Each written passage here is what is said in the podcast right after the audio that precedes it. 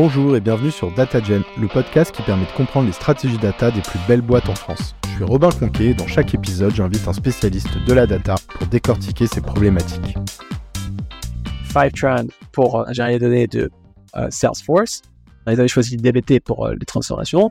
On avait du Airflow pour l'orchestration. Après, on n'avait plus de budget pour faire le reverse ETL, mais si on en avait, on aurait sûrement pris une autre outil par-dessus. Des outils différents, chacune avec du setup différent, des langages un peu différents, des modes de travail qu'on doit, qu'on doit apprendre et connaître. Tout ça, ça a créé une couche de maintenance, d'opération, de l'apprentissage qui était quand même assez importante. Donc on peut effectivement avoir euh, des, clients qui travaillent avec Rivery pour la gestion, avec DBT pour la transformation, et puis après l'orchestration et le reverse ETL se font dans Rivery aussi. Vous arrivez avec un positionnement un peu différent où vous avez quand même démarré par cette brique euh, ingestion, donc vous êtes un petit peu en termes de couverture euh, fonctionnelle au même niveau que voilà que les leaders sur cette brique là.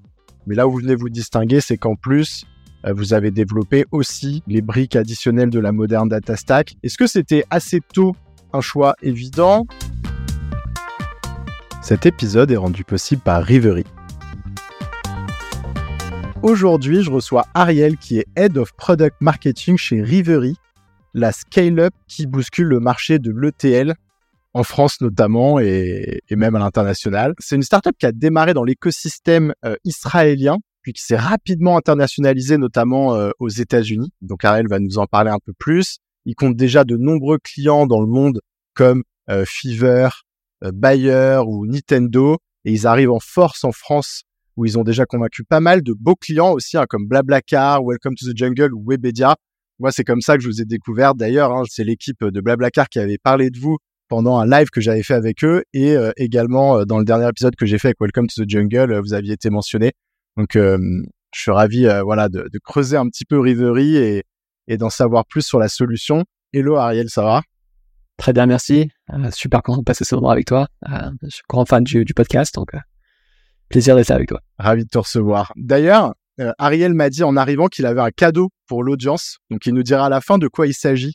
Donc euh, surtout rester euh, jusqu'à la fin euh, pour en savoir plus. Pour commencer, Ariel, est-ce que tu peux te présenter et nous raconter comment tu t'es retrouvé Head of Product Marketing chez Rivery? Bon, j'ai fait une école d'ingénieur euh, focusée sur système d'information. J'ai commencé ma carrière chez Intel en tant que un rôle qui était data engineer. En fait, à l'époque, c'était pas trop data engineer. C'était un autre titre, mais en fait, l'idée c'était faire ce que les data engineers font aujourd'hui, euh, intégration de données, des ETL, j'ai travaillé avec différents outils comme euh, Microsoft SSIS, euh, SAS et autres, et même sur la couche reporting avec euh, des outils comme Business Object, Reporting Services, etc. Et puis après Intel, je suis passé chez un éditeur dans le domaine de la visualisation des données, en fait une outil BI, un peu comme Tableau et Power BI, mais plus focusé sur le côté Embedded Analytics. Et donc là, j'ai fait plusieurs rôles, j'ai commencé en avant-vente, après, j'ai géré l'équipe. Là, en faisant des rôles euh, d'avant-vente, je pense que j'ai bien mélangé le côté euh, euh, technique et le côté business. Et, là, ça m'a permis de, en fait, faire la transition vers un rôle qui était plus un rôle marketing, un rôle de, en fait, j'ai dirigé le, product marketing dans cette boîte-là.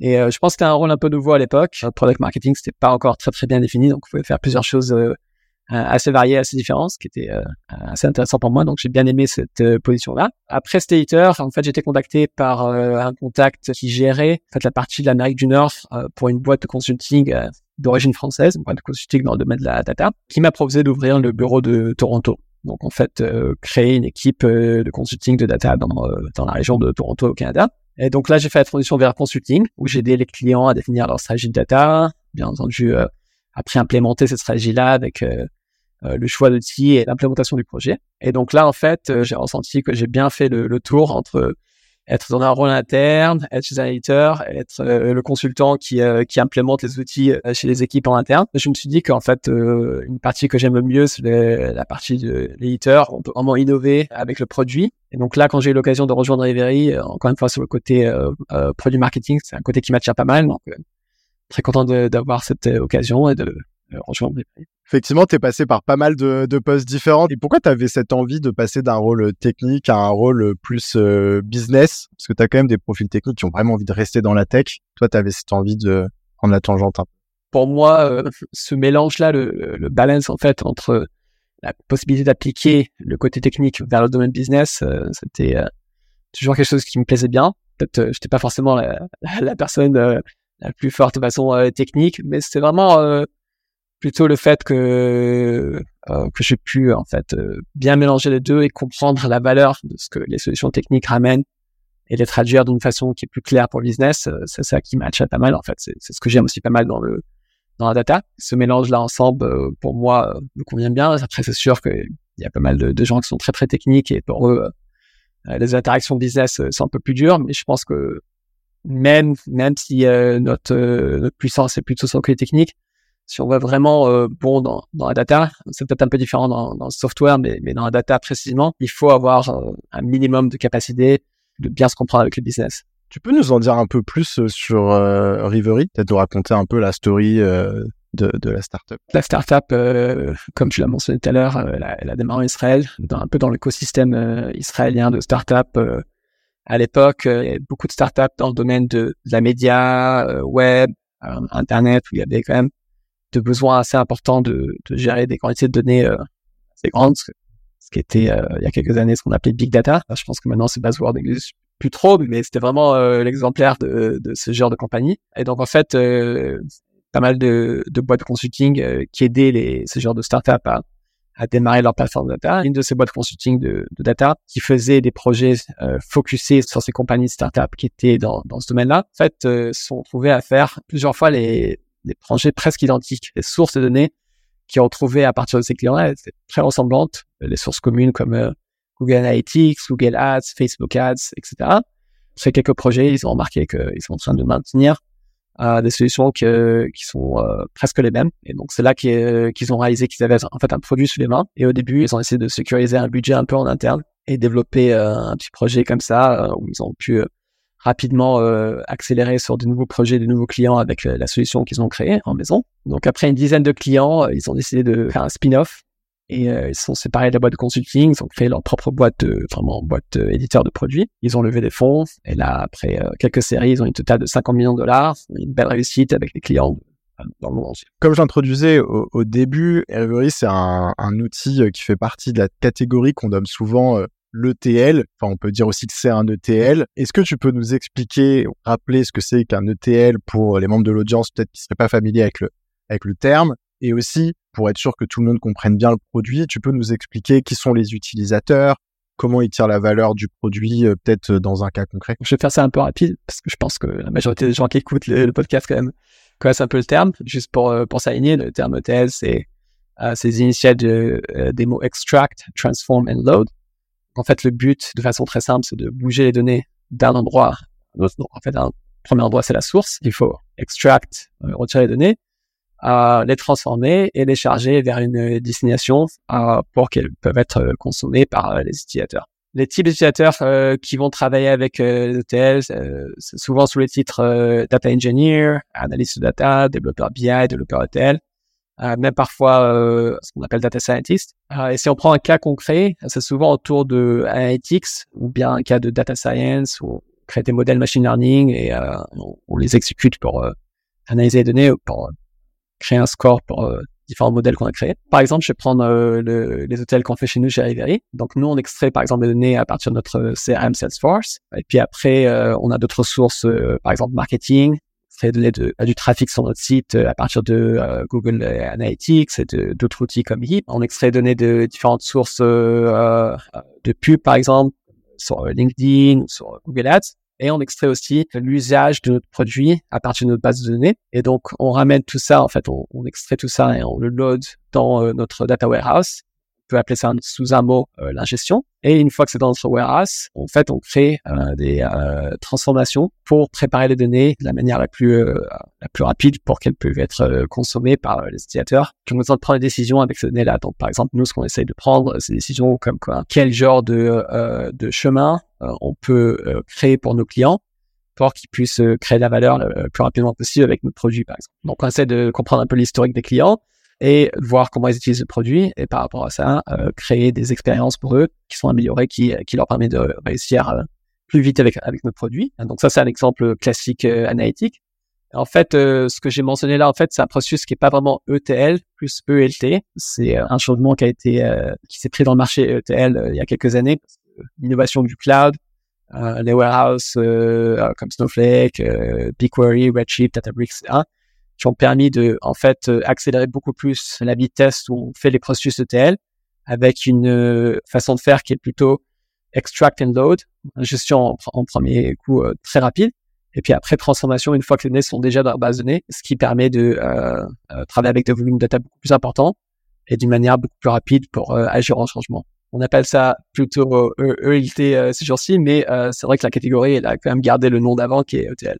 Ouais, c'est vrai que là-dessus, on en a déjà parlé plusieurs fois sur le podcast, mais il y a eu un peu un, changement de paradigme, effectivement, entre enfin, ETL, pardon, et ELT, et tu vois, qui vient aussi notamment du fait que bah, les coûts de stockage maintenant sont très bas, donc avant, on, faisait peut-être plus attention à stocker que ce dont on avait besoin. Donc on faisait les transformations avant et on stockait dans l'espace de stockage que ce dont on avait besoin, dans le data warehouse. Alors que maintenant, on a tendance un peu à tout pousser. Genre on s'en fiche, genre mettons tout dans l'entrepôt de données. Maintenant, on revient un peu sur ce sujet pour des raisons parfois écologiques ou autres, mais mais pendant longtemps, en tout cas, c'était un peu ça la philosophie. Merci pour cette petite euh, remise à niveau pour ceux qui auraient qui auraient manqué un peu ces épisodes euh, dans lesquels on, parlait de ce concept-là. Je dirais juste une, dernière chose suite. Je pense que ça, c'était un, changement de paradigme qui s'est fait déjà il y a plusieurs années. Euh, ce qu'on est en train de voir plutôt dans les années, euh, dernières années, euh, qui est en train de se faire de plus en plus, hein, c'est le, domaine qu'on appelle reverse ETL. Les destinations sous lesquelles on, s'arrête, c'est pas seulement la warehouse ou le data lake. Maintenant, on voit de plus en plus des cas où on avance la, la data encore plus loin et qu'on les ramène vers les outils opérationnels du business. Donc, par exemple, de retour vers Salesforce. Si je reprends l'exemple que je donnais tout à l'heure, donc chez nous, chez Riveri, on fait, bon, bien entendu, on fait l'hôtel avec avec Riveri. Et ce qu'on fait aussi avec Riveri, au bout du compte, c'est qu'on ramène des données de notre warehouse vers euh, Salesforce pour aider notre euh, notre équipe euh, de customer success à travailler avec les clients et mieux comprendre leur usage à partir de Salesforce. Donc là, ils sont capables de consommer et de comprendre le profil du client dans l'outil dans lequel ils travaillent tous les jours et sans avoir besoin d'aller dans une autre outil euh, BI ou, ailleurs pour euh, retirer cette donnée-là. Ça mène un petit peu à ma question suivante et tu as, peut-être déjà euh, répondu, mais ce que j'allais dire, c'est que justement sur ce marché de l'ETL, j'ai l'impression quand même qu'il y a beaucoup de concurrence sur le marché que voilà, il y a, y a peut-être plusieurs boîtes de conseils qui ont fait ce constat un petit peu que tiens, en fait, les entreprises, elles étaient en train de créer des connecteurs pour toutes leurs sources euh, et qu'elles le faisaient toutes de leur côté, qu'elles le maintenaient tout de leur côté et que c'était contre-productif. Déjà sur le podcast, euh, on a souvent parlé de solutions comme euh, Fivetran, Airbyte, Stitch pour celles effectivement qui sont peut-être les plus modernes, mais ou même voilà, il y a aussi d'autres solutions qui existaient déjà depuis un peu plus longtemps comme Talend qui gérait cette partie ETL. Et, ma question, c'était euh, comment vous, chez Rivery, vous vous distinguez un petit peu de ces solutions? Je suppose que toi, en tant que product marketer, tu, tu fais attention à ce que Rivery ait un positionnement bien spécifique qui permette d'émerger et de d'être attractif sur le marché. Est-ce que c'est justement ça de, de aussi être allé rajouter cette deuxième brique plus reverse ETL dont tu parlais? Ça fait partie de ça. Les trois premiers outils dont tu as mentionné, uh, Fivetran, Airbyte et Stitch, effectivement, ils font, ils sont ensemble pas mal. Ils font partie de cette catégorie euh, moderne de sous la tendance de la modern data stack, euh, où il y a eu pas mal d'éditeurs qui ont, qui ont créé des outils complètement SaaS, qui ont été construits pour le cloud et qui peuvent effectivement euh, se connecter vers beaucoup de sources de données différentes euh, et, de façon gérée. Donc, il n'y a pas besoin de maintenir les, les API et de, travailler à mal à écrire du code pour se connecter vers ces sources-là. Donc, effectivement, euh, Rivery a commencé un peu de son ressemblant. mais je pense que la différence entre Rivery et, et ces trois outils-là, c'est que, en fait, ces outils-là souvent euh, catégorisées sous la catégorie ETL. Mais en fait, euh, ce qu'elles font, en fait, c'est que le côté EL, que le extract and load, l'ingestion.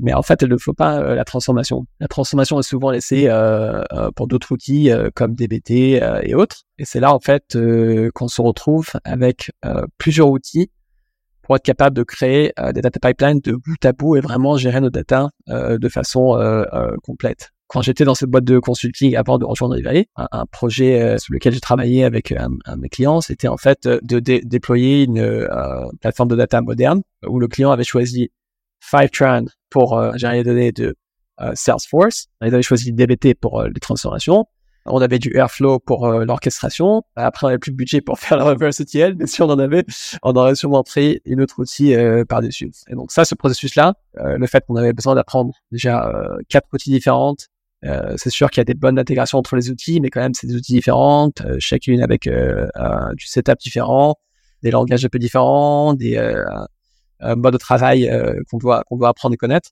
Tout ça, ça a créé une couche de maintenance, d'opération, d'apprentissage qui était quand même assez importante. Bon, après, c'est sûr que les coûts des, des licences et aussi le coût de du fait qu'on a besoin de choisir peut-être même une autre outil pour voir tout ce qui se passe dans notre pipeline de façon unie et de gérer ça tout ça sous un seul endroit. Tout ça en fait, euh, ça, ça, a prolongé le projet et bien entendu, ça a rajouté d'autres euh, ressources euh, d'ingénieurs sur l'équipe et le budget total est bien plus grand. Donc le fait qu'on a pu unir tout ça sous une plateforme quand même qui garde les concepts modernes, je pense que ça, ça fait une, une, grosse différence qui permet à nos clients de vraiment accélérer et de déployer leur projet en rapidité que qu'on ne voit pas si, si on choisit ces outils-là une par une. Et c'est le premier point tu as mentionné aussi Talend. Donc, Talend, en fait, a acquis euh, Stitch, euh, je pense, effectivement, pour être euh, capable de se... Je pas vu passer. pour se moderniser, pour dire, voilà, nous aussi, on a, on a cette partie EL qui est tout entièrement SaaS, qui est moderne, etc. Ah, bon, après, ils ont pas fait, un, à mon avis, un super bon travail pour bien intégrer Stitch dans leur offre complète. Mais en fait, Talend vient un peu du marché ETL classique, où vraiment les, les outils étaient on-premises, qui étaient vraiment sous le mode ETL et pas ELT la différence entre une outil comme Talent et euh, une outil comme euh, comme Reverie, c'est vraiment, euh, je pense que Reverie a été comme les autres euh, catégories dont on a parlé tout à l'heure, les Fivetran, Airbyte et Stitch, a été construit pour le cloud, entièrement SaaS, entièrement moderne. Et un des éléments, les concepts les plus importants, c'était en fait de garder ce, cet esprit ouvert. Donc, c'est pas forcément qu'on est obligé de remplacer tous les outils qu'on a choisis avec avec Reverie, et c'est ça rien qui est un peu euh, l'approche de, de, Talend ou Informatica ou d'autres outils euh, un peu euh, à l'ancienne. On est quand même ouvert, donc on peut effectivement avoir des, des, clients qui travaillent avec Rivery pour la gestion, avec DBT pour la transformation, et puis après l'orchestration et le ETL se font dans Rivery aussi. Donc en fait, on n'a pas éliminé forcément cinq outils, mais on a quand même éliminé trois outils et on a créé un processus qui est bien plus rapide et toujours qui nous permet de voir la santé de nos pipelines euh, sous une plateforme euh, dans un endroit. À part ça, euh, je pense que ce qu'on voit souvent, c'est en fait le besoin de, de se connecter de façon très très rapide à les différentes sources de données. Il y a plus, plus de 30 000 applications SaaS dans le monde et encore, j'imagine beaucoup plus que ça de services API restent en interne. Et, donc en fait, les sources de données sont presque illimitées. En moyenne, chaque organisation de taille moyenne avec qui on travaille, 400 sources de données, on va retirer les données, et c'est presque impossible de trouver une outil qui a tous ces connecteurs déjà euh, faits euh, en avance. Je pense que nous et nos compétiteurs, on est tous dans les, ranges de entre 200, 300 connecteurs euh, comme ça, ce qu'on appelle out of the box.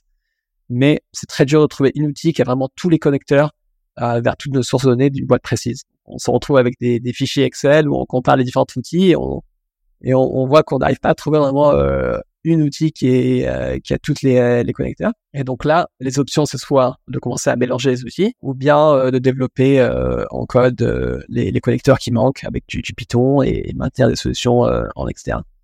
encore une fois, la problématique c'est qu'on est en train de se retrouver avec plusieurs solutions pour unir et comprendre la santé de tous nos data pipelines quand on essaie de retirer les données des différentes sources. Et donc, ce qu'on a fait chez Reverie, c'est en fait, on a créé une interface qui permet de façon très simple se connecter vers n'importe quel euh, REST API et en fait de travailler avec nos connecteurs no code qui sont euh, offerts euh, out the box vers les sources communes.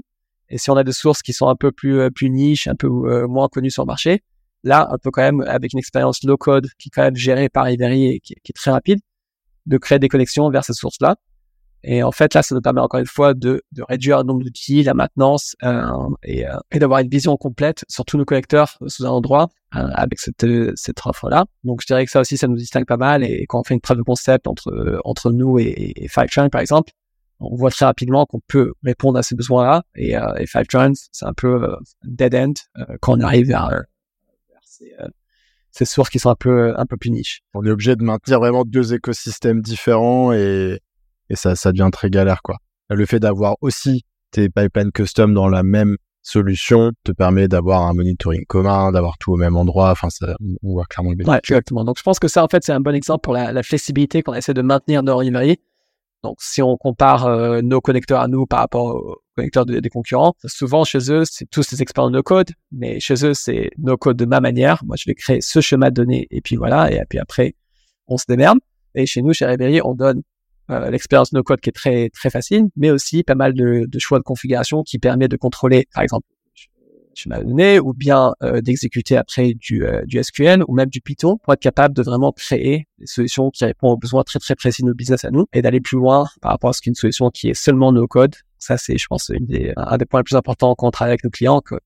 Qu'on voit que qui leur permet de vraiment répondre aux besoins très très précis et euh, qu'ils apprécient vraiment parce que ça leur permet de effectivement agir dans la vitesse que, que leur business demande sans être pousser vers des solutions, euh, un peu ce qu'on appelle des workarounds euh, en externe.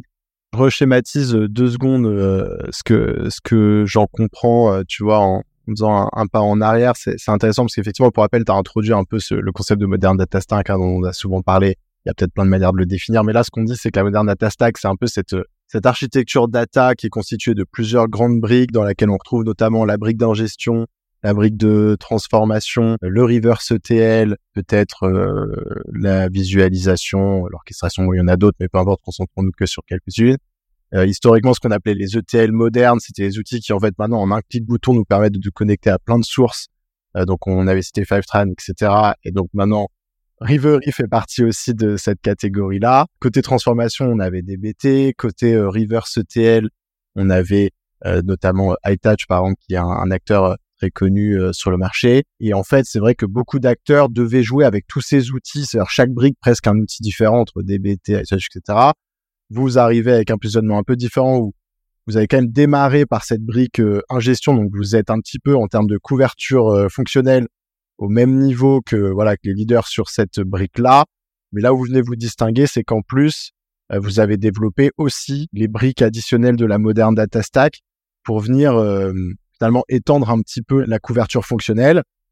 J'ai ma question qui arrive. J'ai l'impression qu'on voit que le marché, euh, petit à petit, tu vois, se, se polarise entre différentes stratégies, entre des acteurs qui essaient de se développer un peu comme des suites et d'avoir énormément de couverture fonctionnelle. On peut citer euh, Google euh, ou Microsoft, même qui vient de ressortir là un fabrique qui, qui fait plein plein de choses dont on a parlé sur le podcast il y a pas longtemps. Et à l'inverse, un acteur comme Snowflake qui lui décide de se mettre sur une brique le data warehouse et d'être très bon là-dessus. J'avais l'impression que l'avènement un petit peu des outils modernes venait aussi du fait qu'ils se soient beaucoup spécialisés. Et vous, finalement, vous prenez le pas un peu inverse maintenant de refaire demi-tour et de se dire, OK, bah, bien sûr, on l'a fait bien sur une brique, mais quand même, on va étendre la couverture fonctionnelle et c'est ça qui va devenir notre avantage compétitif pour convaincre les clients. Est-ce que c'était assez tôt un choix évident?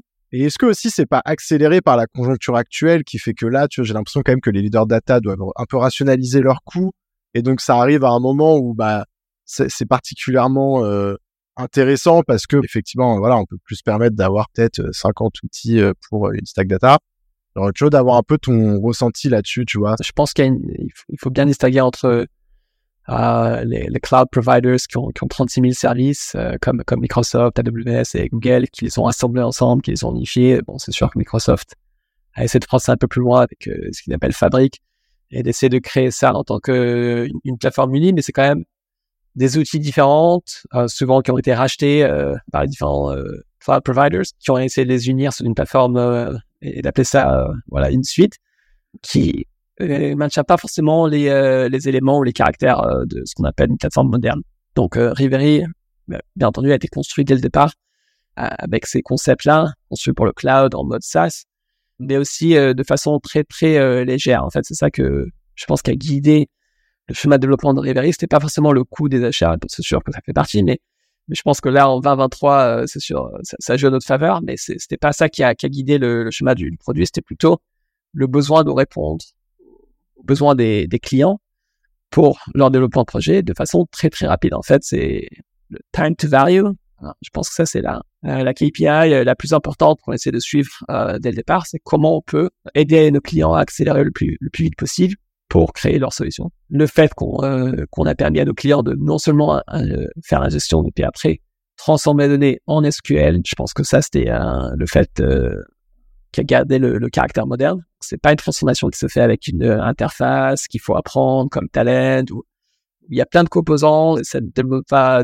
forcément d'écrire du code SQL, mais juste apprendre les composants, ça, prend beaucoup de temps et de comprendre comment on peut les configurer et comment on peut les utiliser. Et là, en fait, c'est du SQL que tout le monde parle, tout le monde connaisse. Donc, euh, si tu connais du SQL, tu connais Rivery. Tu peux entrer très très vite et en fait euh, compléter ta pipeline de H jusqu'à Z dans une seule euh, solution. Et c'est de là que la rapidité vient.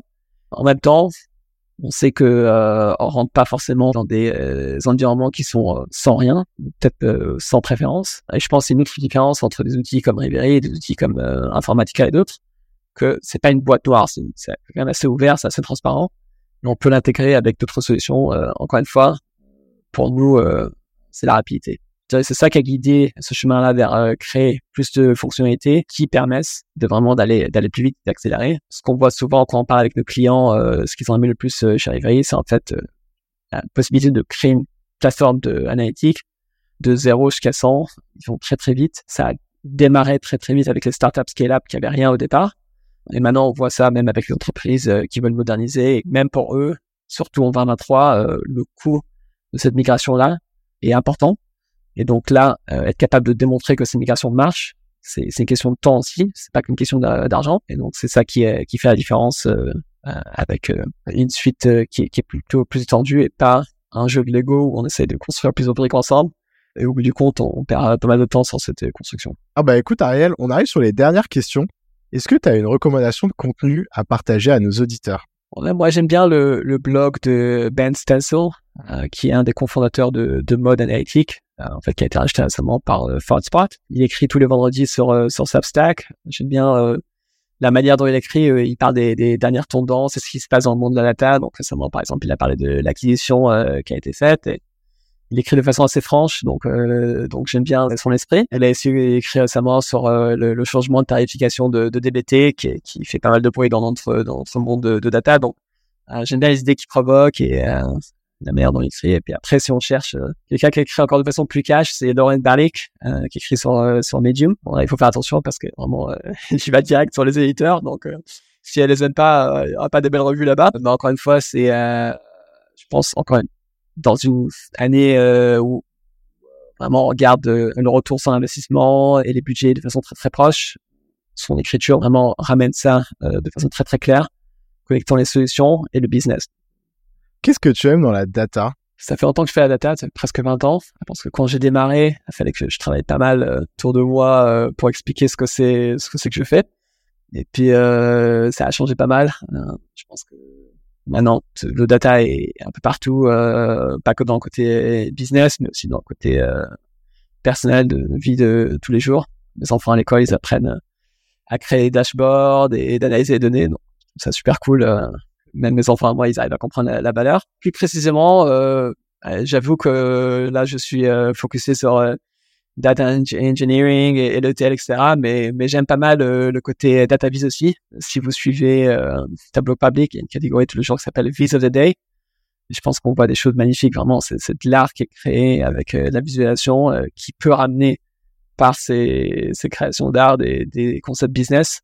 Vraiment, moi, j'aime bien voir ces, cette ces innovations-là qui sont créées euh, comme ça de côté DataVis, c'est vraiment euh, là qu'on arrive à mieux comprendre la valeur de la data. Je le partagerai aussi en description euh, dans les ressources parce que je ne connais pas, donc à découvrir. Qu'est-ce qui t'a le plus fait progresser? Pour moi, personnellement, j'ai bougé pas mal, pas forcément dans dans différents jobs que j'ai fait, mais plutôt entre pays. j'ai commencé ma carrière en Israël, et puis après chez Intel, et puis après j'ai fait un déplacement, relocation avec eux euh, aux États-Unis. J'ai passé un peu de temps là-bas aux États-Unis. Après, je suis revenu. Après, je suis parti au Canada. Après, je suis revenu en Israël. Je suis reparti au Canada encore. Donc, j'ai fait quand même pas mal de, de, de changements de, de culture. Alors, bien, entendu, j'ai, fait des nouvelles connaissances personnelles. Mais je pense que c'était surtout, en fait, le besoin de s'adapter rapidement dans chaque endroit où je suis arrivé qui m'a fait vraiment progresser le plus vite. Et enfin, quel est le meilleur conseil qu'on t'ait donné? Je pense que ce qui m'a influencé le plus, euh, c'est peut-être un peu moins les conseils, mais, euh, mais les leaders que j'ai que j'ai bien aimé à suivre, c'était des leaders que qui faisaient ce qu'on appelle lead by example, mener par exemple. Et pour moi, euh, j'ai vu que c'est c'est ce genre de leader-là que j'appréciais le plus, que je que j'ai suivi le plus. Donc c'est ce que j'ai essayé d'appliquer moi-même avec avec mes équipes. Je pense que ça marche ça marche pas mal dans ma vie professionnelle pas sûr que ça marche bien avec nos enfants, mais c'est un peu autre chose. Mais, euh, dans la vie professionnelle, euh, je pense que mener, par exemple, euh, c'est le conseil que je, que je donnerais aux autres. Juste avant qu'on qu'on parle du, du cadeau euh, dont on a parlé en, introduction, juste si des équipes data de l'audience souhaitent en savoir plus sur Ivory ou même essayer le produit, comment ça se passe en, deux mots? C'est très simple. donc, vous allez directement sur, sur notre site rivery.io puis là, vous pouvez commencer euh, en direct euh, un essai du produit euh, gratuitement. Normalement, si vous avez votre mot utilisateur, mot de passe pour votre source de données, pour warehouse ou, data lake, en quelques minutes, vous devrez être capable de créer votre pipeline au moins de côté ingestion. Après, on sera là dans quelques jours, le 25 et le 26 septembre, là, pour le salon du Big Data Paris. Donc, on vous invite à, à venir nous voir en personne aussi et d'échanger on a parlé d'un cadeau en intro, tu peux nous en dire un peu plus? On souhaite connaître un petit peu mieux le, les tendances du marché français et donc on, on, lance un, petit sondage euh, pour mieux comprendre euh, euh, quel genre d'outils sont les pas forcément les outils mais aussi les, les choix de travail, les bons de concepts data engineering les, les, plus communes ici en France. On lance un, un sondage qui prend 2-3 minutes à compléter. C'est quelques quelques questions rapides. Le gagnant on va recevoir des AirPod euh, génération un peu moderne, j'arrive plus à suivre exactement les, les chiffres. Je pense AirPod 3 ou euh, je sais plus, je sais plus quelle est la dernière, mais c'est sûr, euh, la dernière. Vous invite à, à, participer. Je pense que les liens seront partagés avec vous euh, un peu partout sur, sur les publications du podcast. Excellent. Donc ouais, on mettra le lien vers un formulaire. Hein. Donc l'idée c'est que on fait cette petite collaboration avec euh, Rivery. Donc euh, l'idée c'est de vous faire gagner euh, des AirPods. Pour ça c'est assez simple, il suffit de participer au formulaire comme a dit Ariel, ça prend une minute. Il y a quelques questions auxquelles il faut répondre. Et justement, ça permet en même temps à Rivery bah, de récupérer du feedback sur le marché, sur les tendances data.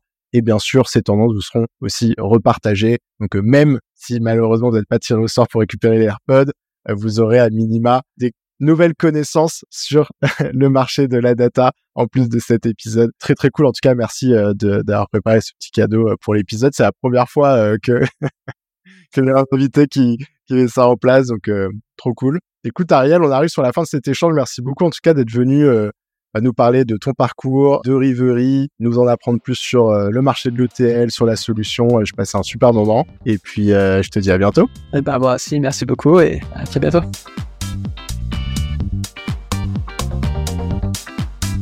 Merci d'avoir écouté cet épisode. Si vous souhaitez soutenir le podcast, vous pouvez m'ajouter sur LinkedIn, puis liker et commenter les posts que je fais chaque semaine pour présenter les épisodes. C'est ce qui m'aide le plus à faire connaître DataGen. Merci et à bientôt